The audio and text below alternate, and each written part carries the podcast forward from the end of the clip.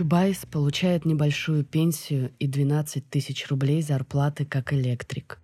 Министр культуры заведует библиотекой. Президент хранит подомовые книги окрестных деревень. Серега – лентяй. Это Россия в России, деревня Шантальская в Свердловской области. Здесь живут 11 человек, и у каждого своя важная роль.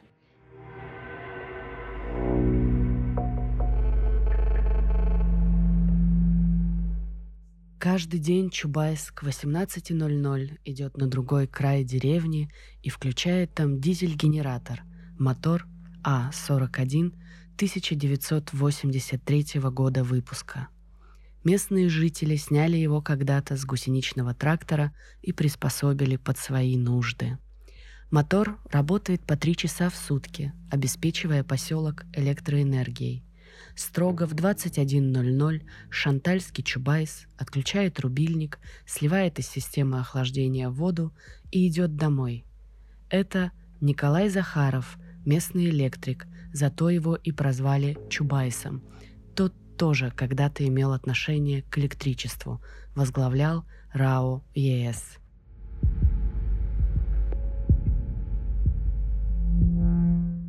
Особенным спросом у местных пользуются сохранившиеся еще деревянные избы дореволюционной постройки, срубленные примерно в 1905-1911 годах переселенцами Святки. Вот эта половина дома старая, ей хоть бы что, а другую позднее рубили, она уже сгнила, пояснил Захаров. Все удобства, понятное дело, на улице. Чтобы ничего не отморозить, стульчики делают из осиновых досок. Осина сразу тепло отдает. Сидишь и не холодно. Николай Захаров приехал в Шантальскую 30 лет назад на сезон, да так и остался. Сначала хотел заработать деньги на починку сломавшегося «Опель». В конце 80-х годов Захаров купил его в Молдавии у одного из офицеров вместе с воинской частью, выведенных тогда из Восточной Германии – Перегнал к отцу в Краснодарский край, и там машина сломалась. Тогда с этим туго было. Запчастей на иномарке нет, сервисов нет. С трудом нашел людей в Краснодаре. Они мне сказали, что все под заказ и выставили ценник в 15 тысяч рублей. Это мне тогда надо было год работать и ничего не есть. В Уральской тайге эти деньги я мог заработать за несколько месяцев. Добывал живицу, потом водителем работал. В 1992 году случилась инфляция, и все деньги, которые он заработал, стали бессмысленными. Я этими червонцами, четвертаками и полтинниками потом просто стены избушки обклеил и забыл. Пытался уехать к родне, даже сумел заработать там на ремонт своего «Опеля», а потом все равно вернулся обратно на Урал. Хотел к другу в Нягань доехать, но денег хватило опять только до сюда. Электричество запасают на сутки вперед. Подключают к центральным электросетям все наличные автомобильные аккумуляторы. Больше всего ценятся КАМАЗовские и тяговые от погрузчиков. От них потом запитывают всю технику. Я могу у себя хоть пылесос включать, с гордостью произносит Захаров. В его собственном доме, впрочем, из всей бытовой техники есть только китайский телевизор, а также утопленный и брошенный туристами за ненадобностью магнитофон Panasonic. Это одно из двух устройств Шантальской, способных принимать радио России. Другие радиостанции здесь не имеются.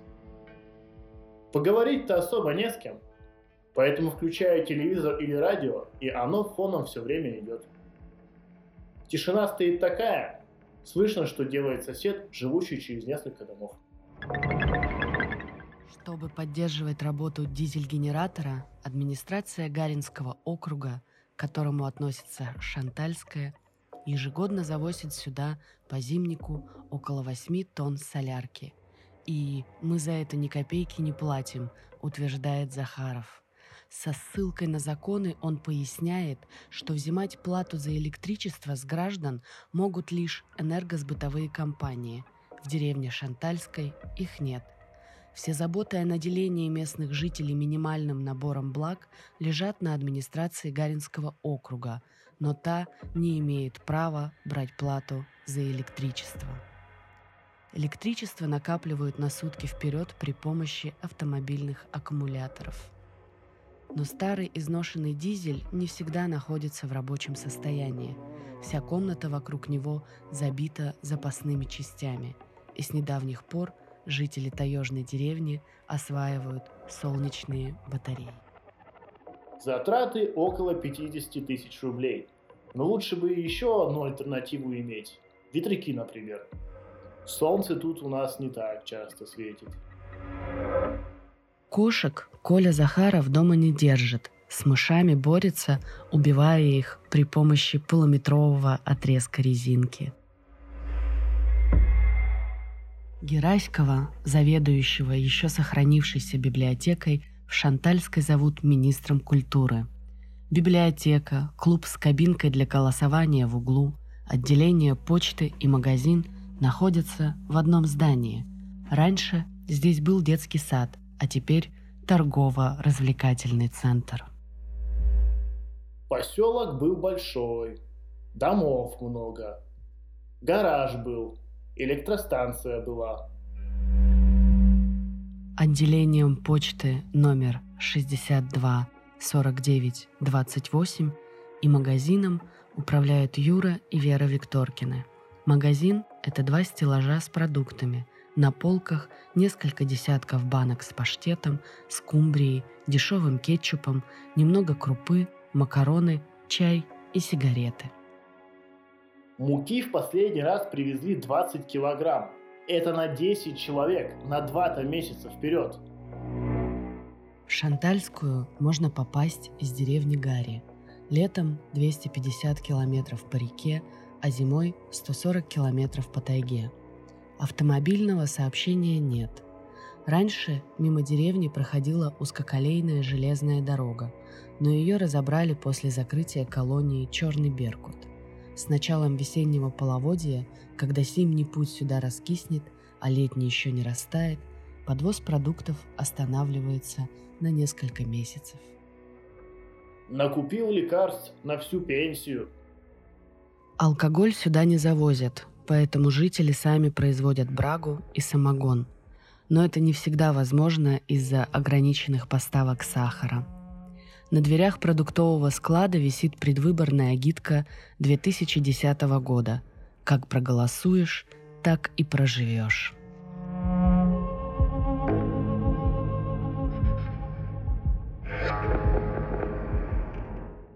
Главу деревни Касьянова, пришедшего к власти в 1999 году, как Путин, зовут президентом. Президент Шантальской хранит подомовые книги всех окрестных деревень и поселков. Самые ранние из них датированы 1934 годом. В одной из книг упоминается его бабушка, Касьянова Екатерина Ивановна, 1906 года рождения. Лет пять назад шкурку соболя можно было по 3 или 5 тысяч рублей сдать. Тогда мы за сезон их бывало по 70 штук добывали. Сейчас только тысячу дают. Так этого даже на бензин не хватает. Техника постоянно дорожает. Какой смысл выезжать? Недавно из Новосибирска женщина звонила.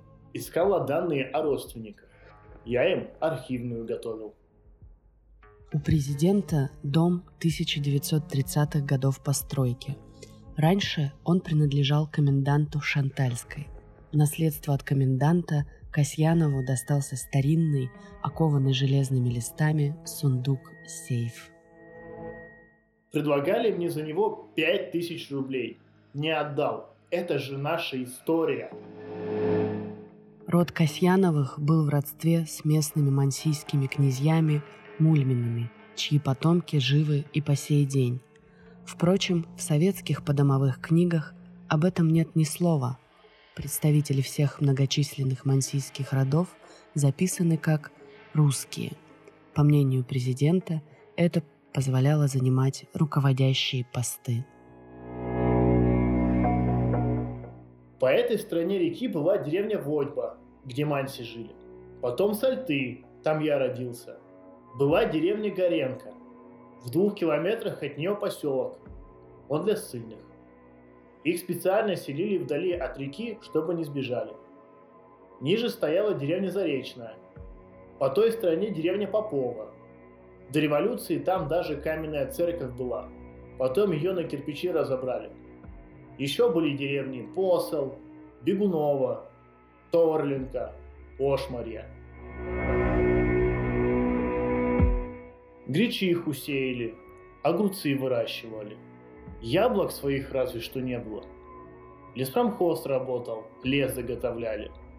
Газпромхоз был. Это охотники-промысловики. Рыболовецкая артель работала. Большой химлесхоз был. Его участки на 200 километров вокруг были разбросаны. Живиту собирали. Ягоду сдавали. Я на одной клюкве в месяц 740 рублей мог заработать. В 60-х годах здесь звероферму построили. Чернобурых лисиц выращивали. Норок, песцов. В 1998 году школу закрыли. Оставшихся детей, 11 человек, возили в Пуксинку. Но люди начали разъезжаться, и детей не стало.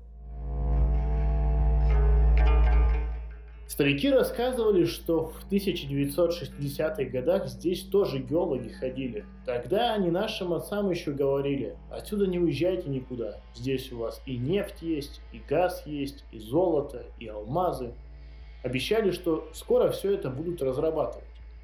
Те старики уже все умерли, а теперь и наша очередь помирать дошла. Только все никого нет.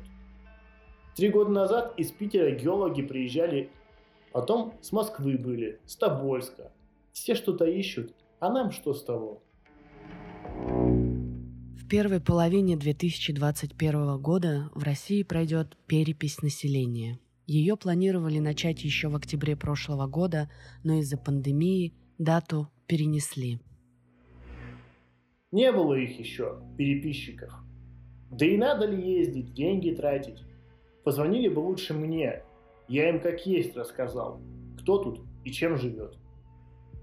Юра Викторкин с Верой, Валера Гераськов, Вася приехал с Сосьвы, их там двое, мы с бабушкой, Володя Манявкин, Коля Захаров, Геша Волчанском прописан, но здесь живет. Серега еще, бичует, лентяй, ужас просто. Все пенсионеры –